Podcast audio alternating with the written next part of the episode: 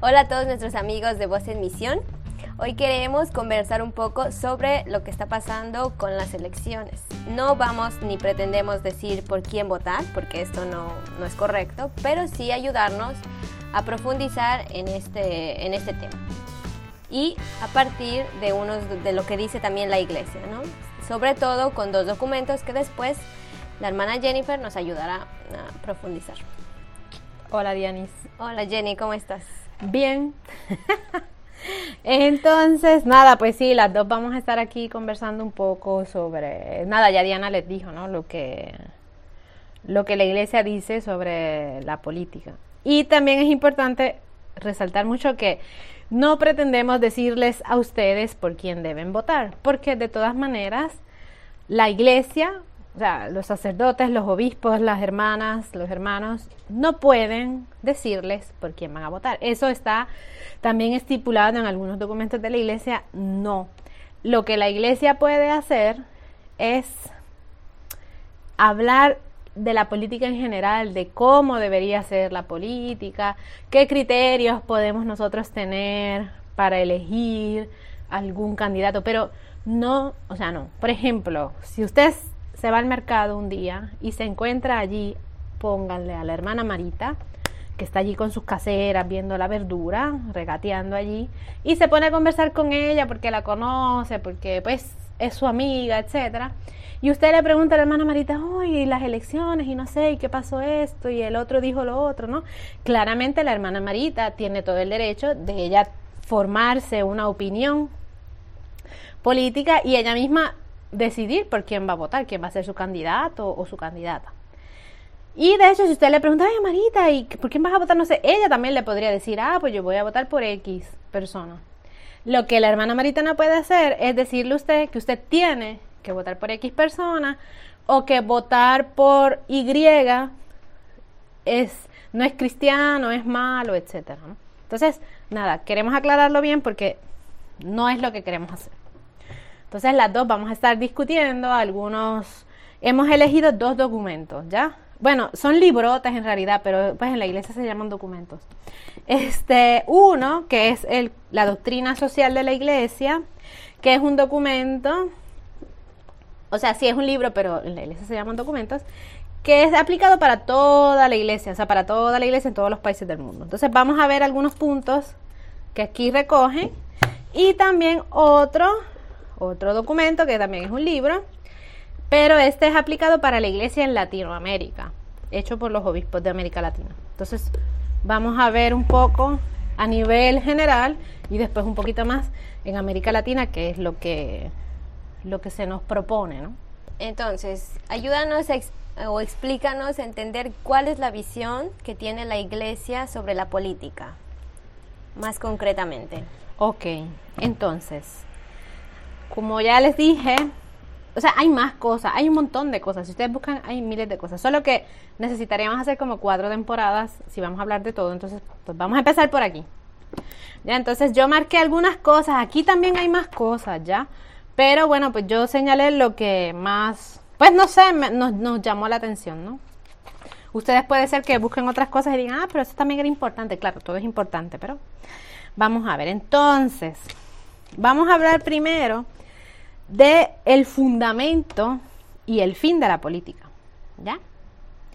Entonces, este, la doctrina social de la iglesia dice que la persona humana es el fundamento y el fin de la política. O sea, el bien común, ¿no? El bien de la persona, de las personas, ¿no? Y dice, pero dice también que la persona es responsable de sus propias decisiones y capaz de perseguir proyectos que dan sentido a su vida, en el plano individual y social. Entonces la vida social no es una sobrecarga para la persona. O sea, no es que, ay, yo tengo 20 mil cosas que hacer y ahora tengo que pensar por quién voy a votar. No, no, no, no, esto hace parte fundamental de cada uno. Y como uno es capaz de, aquí dice, capaz de tomar decisiones, pues entonces también está el deber implícito de que uno tiene que informarse bien, ¿no? Esa sería la primera cosa.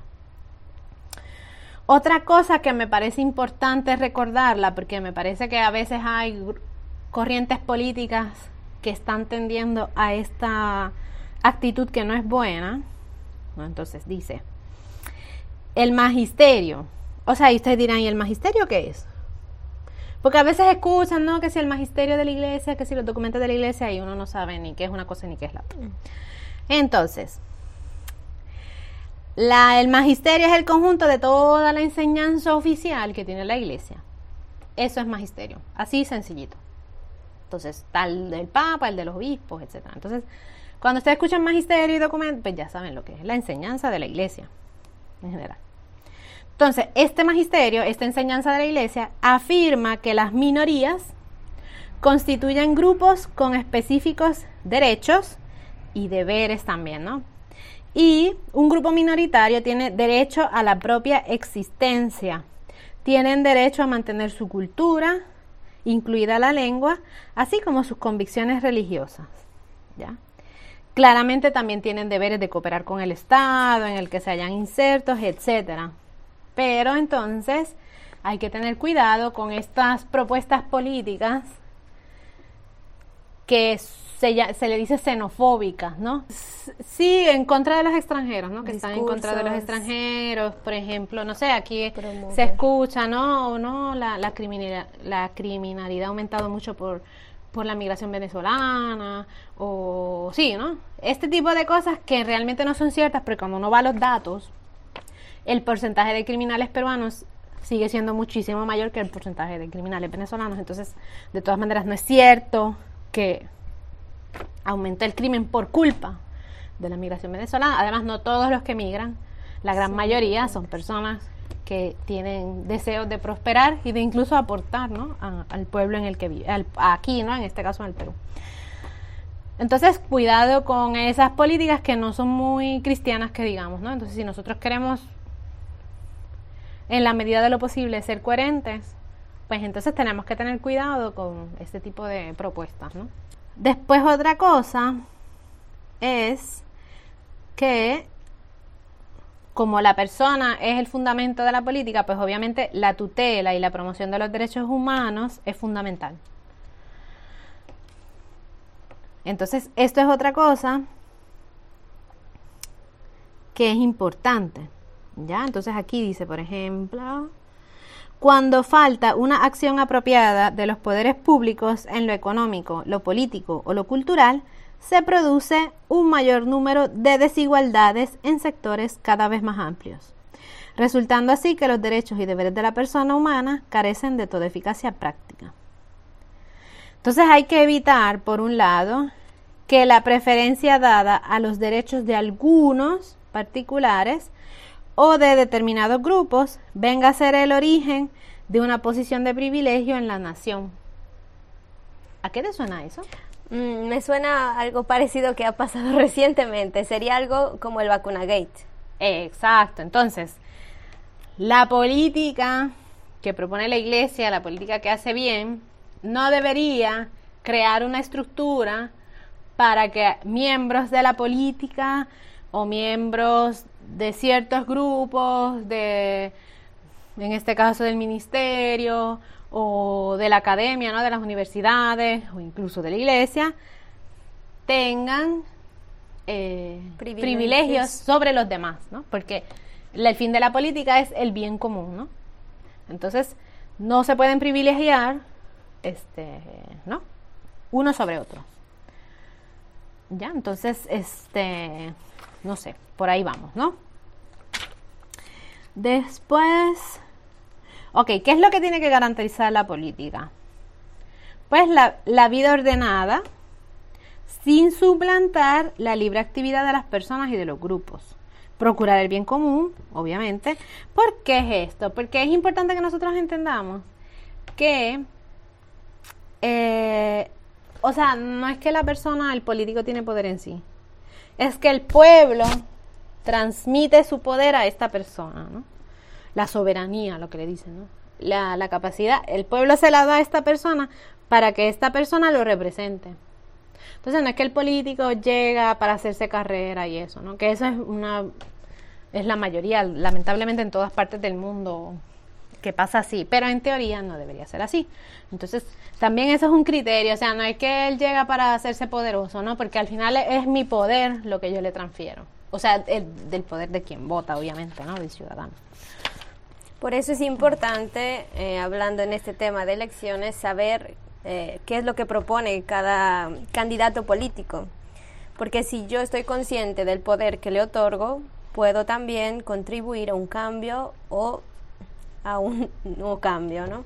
O un cambio para mal también, no, exacto, es verdad lo que Diana dice, ¿no? Este, como dice al principio, ¿no? Que el ser humano está dotado de racionalidad, pues la racionalidad hay que invertirla también en, informarse bien, ¿no? Para ver, porque seguramente no habrá el candidato perfectísimo y que cumple todo, pero por lo menos el que más se acerque a los valores que, bueno, que como cristianos nosotros, como cristianos católicos, pues creemos, ¿no?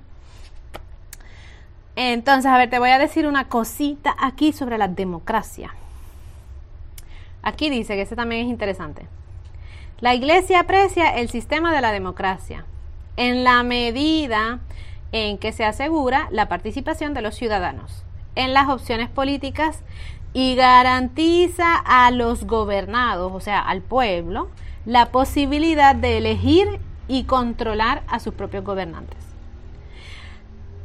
Por esto mismo, no puede favorecer la formación de grupos dirigentes que por intereses particulares o motivos ideológicos usurpan el poder del Estado.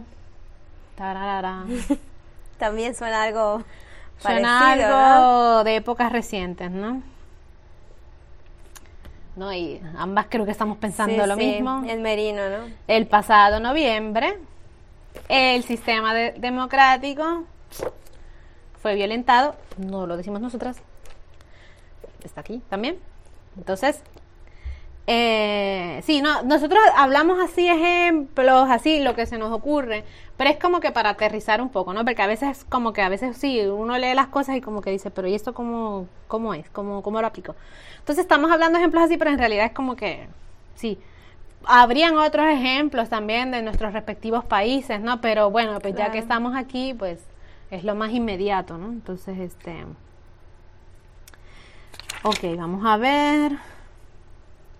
Entonces, ok, entonces ya aquí él está hablando de la democracia, la doctrina social. Ok, entonces te dice lo que no puede pasar con la democracia y habla de varias deformaciones que sufre la democracia. Y una de ellas es la corrupción. ¿no? Dice que compromete el correcto funcionamiento del Estado, influyendo negativamente entre gobernantes y gobernados. Otra consecuencia de la corrupción es que introduce una creciente desconfianza hacia las instituciones públicas, causando un progresivo menosprecio de los ciudadanos por la política y sus representantes. Eso también es algo que lamentablemente cada vez más vemos, ¿no? La gente que, por ejemplo, que no sabe por quién va a votar a estas alturas, ¿no? Es más del, la última encuesta era más del 30%, ¿no? Que todavía no, no sabe porque está indecisa, porque no le interesa, porque no ha buscado, ¿no? Y, y también en muchos países, ¿no? En el mundo y sobre todo en América Latina. En América Latina, en Puerto Rico sí, la, hay mucha apatía, ¿no? Votan menos, mucho menos de la mitad de la población, ¿no? Entonces, pero porque por consecuencia de la corrupción. Entonces, eh, claro, en estos años también el Perú ha sufrido muchos escándalos de corrupción que han minado esa, esa confianza, ¿no? Que, que, que ha provocado mucha, sí, como, como no sé, como decepción. Sí, lo que provoca no querer ya mm, inmiscuirse en estos temas que son importantes para, sí, para nosotros. Exacto, entonces, pero sí, entonces, pues lo ideal si encuentran candidatos que no han estado involucrados en escándalos de corrupción, pues sería algo bueno, ¿no? Sí, ¿no? Sí va con usted. Y dice, ¿no? La importancia de la información en la democracia. Con esto termino ya este documento. Dice, es impensable la participación sin el conocimiento de los problemas de la comunidad política, de los datos de hecho y de varias propuestas de solución. Entonces, aquí ya es más, bueno, por un lado, lo que debería ser la política, pero aquí está hablando de que, bueno, para que las cosas cambien, todos podemos hacer algo, porque o sea, a veces, no sé, por ejemplo, a veces uno escucha, no, pero estos políticos, todos son iguales, ya pues ni modo, todos son así, el mal menor y va, va, va. Pero en realidad, al final nosotros somos quienes transferimos el poder a ellos. Entonces, es importante, muy importante, informarse. Y no dejarse llevar también por ciertas informaciones, ¿no? Sino saber buscar la información correcta sobre tal candidato o tal propuesta, porque puede ser también que esté disfrazada, ¿no? De algo bueno de algo que parece que puede mejorar en que algún incluso sentido. parece cristiano también. Pero en cambio en el tiempo se vuelve también un retroceso, ¿no?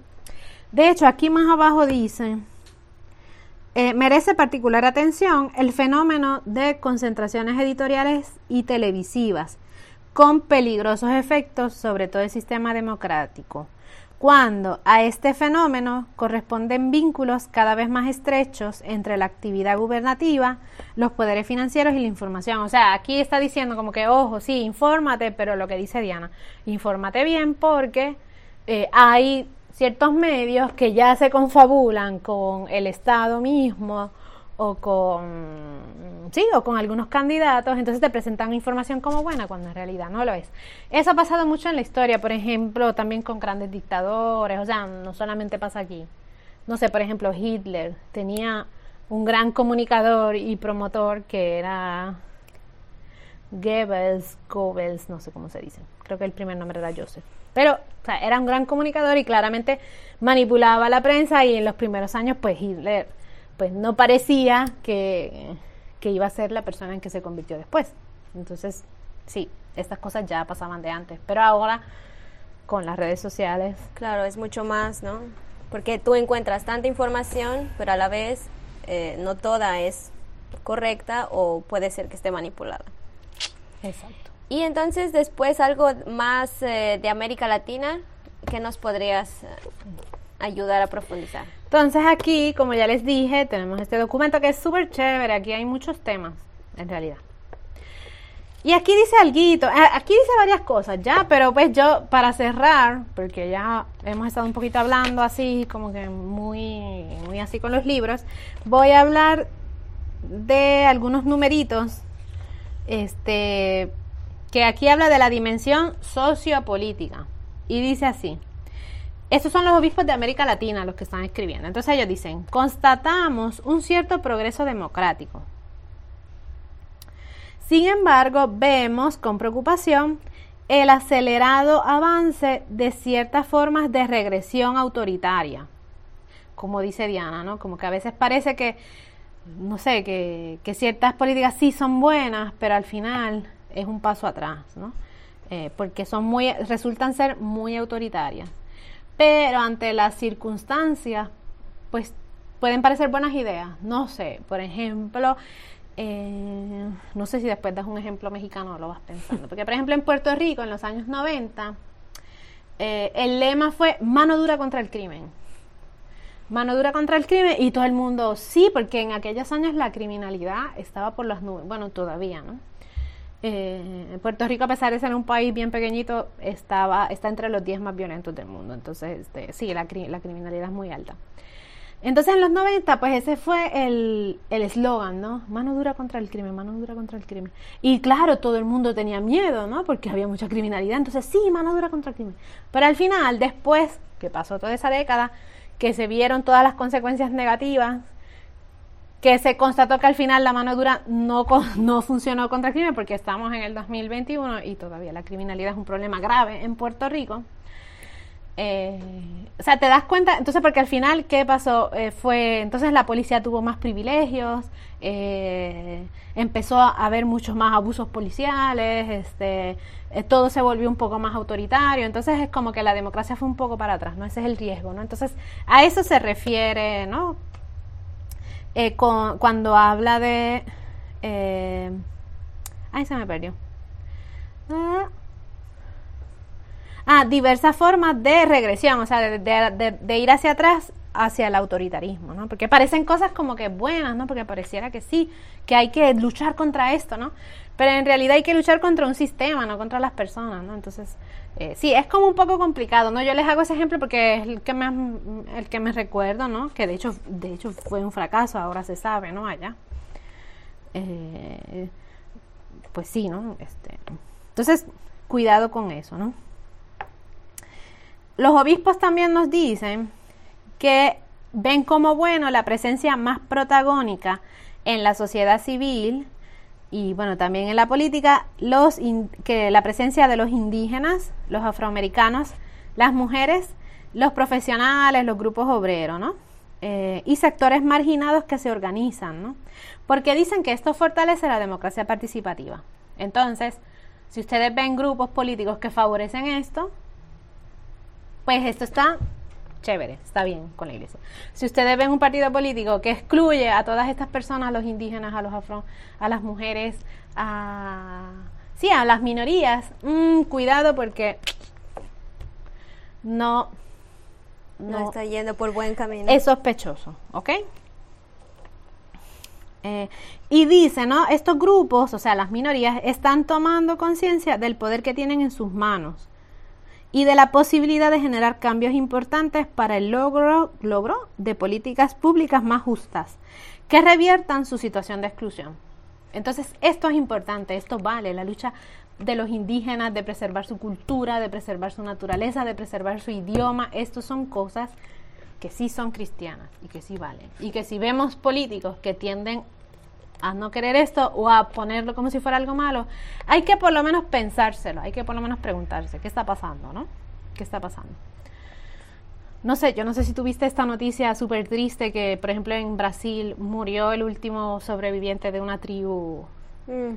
de una tribu indígena de, del Amazonas, ¿no? Entonces, desgraciadamente en estos últimos años es real que la política brasileña ha descuidado y ha marginado demasiado ¿no? este tipo de, comunidades. Entonces, sí, hay que, hay que estar pendiente de eso. ¿no?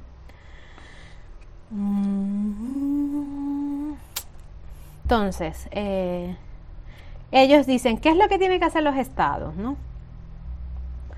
Aplicar políticas públicas, o sea, políticas que, que favorezcan a todos en campos de salud, educación, seguridad alimentaria, previsión social, acceso a la tierra y a la vivienda, promoción eficaz de la economía para la creación de empleos, no para el enriquecimiento de los más ricos, y leyes que favorecen las organizaciones solidarias. Cosas que hay que combatir, la corrupción, otra vez, la, la, corrupción. porque Y otra vez, los, los obispos de América Latina coinciden con los documentos del Vaticano, ¿no? Porque, ¿qué dice aquí? En amplios sectores de la población, especialmente entre los jóvenes, crece el desencanto por la política y particularmente por la democracia. Pues las promesas de una vida mejor y más justa no se cumplieron o se cumplieron a medias.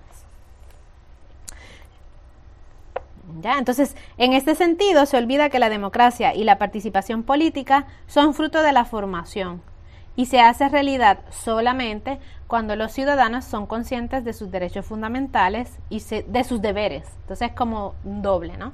Ok, el Estado tiene unos derechos, o sea, perdón, yo tengo unos derechos como ciudadano, ella tiene unos derechos, todos tienen derechos, y, pero también tenemos deberes.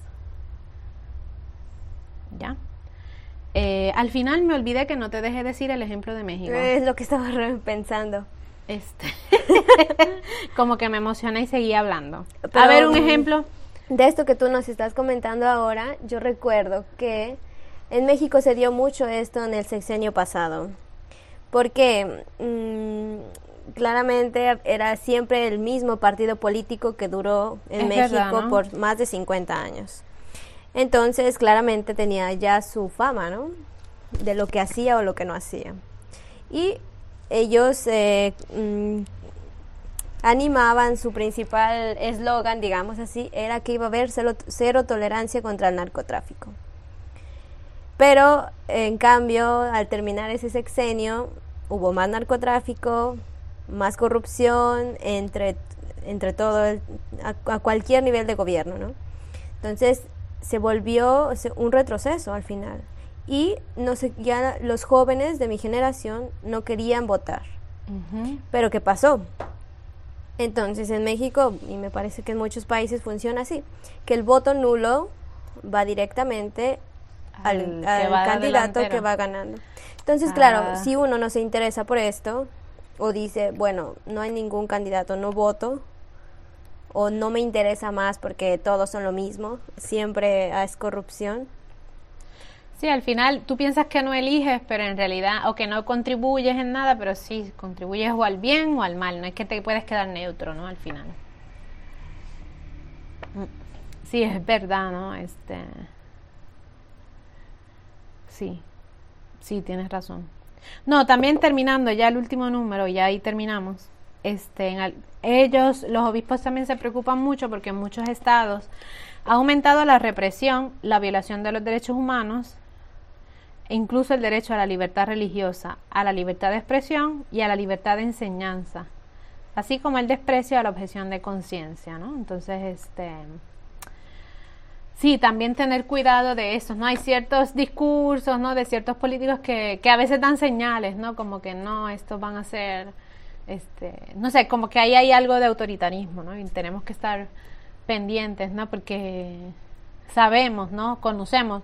Aquí en el Perú ya lo ha vivido, pero también en, muchos países hermanos, vecinos latinoamericanos, este, también de otros lugares, pero sí hemos, han vivido y todavía se viven las consecuencias de, de gobiernos represivos, autoritarios, ¿no? Este, de manera particular ahora, ¿no? Este problema que ahora explotó en Colombia, ¿no? Los famosos falsos positivos, ¿no? Que, bueno, si no han escuchado, eh, durante un gobierno particularmente de un presidente, este, que sí, que parecía que era muy bueno, ¿no? Que se presentaba muy exitoso, ¿no? Mano dura contra el narcotráfico, contra las guerrillas, etcétera.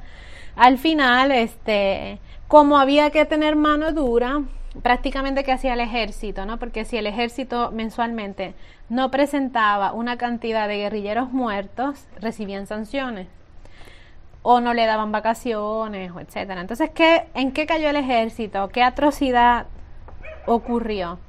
Que entonces el ejército empezó a matar civiles, empezó a matar personas civiles y a disfrazarlas de guerrilleros para entonces presentar esa cuota mensual que necesitaban.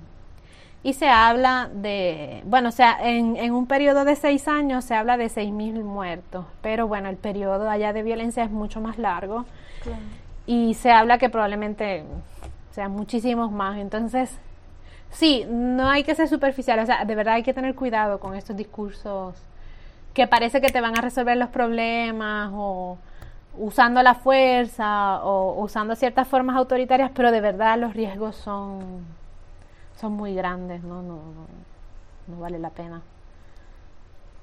Mejor ir lento pero seguro. sí. Ok, muchas gracias Jenny por eh, ayudarnos a profundizar en estos temas que son importantes, ¿no? de nada, espero no haber sido muy aburrida ahí con los, con los libros. Y solo para terminar, recordar cuán importante es informarse e informarse bien y como ciudadanos y como cristianos formarse una opinión, ¿no? Una opinión también basada en sí, en hechos, ¿no? No solo dejarse llevar por lo que es, uno escucha o, o uno lee así, ¿no? Muchas gracias por escucharnos y nos vemos en otro episodio. Por si acaso, por si acaso antes, antes de que se vayan, todos estos documentos están disponibles en internet también, gratis. Entonces, ustedes ponen documento de Aparecida, que así se llama el de América Latina, o compendio de la doctrina social y aparecen libres, free, gratis en online. Entonces, si ustedes también quieren profundizar, bueno, pues los encuentran en línea o en los comentarios, pues preguntan, ay, ¿en qué capítulo está eso que tú hablaste?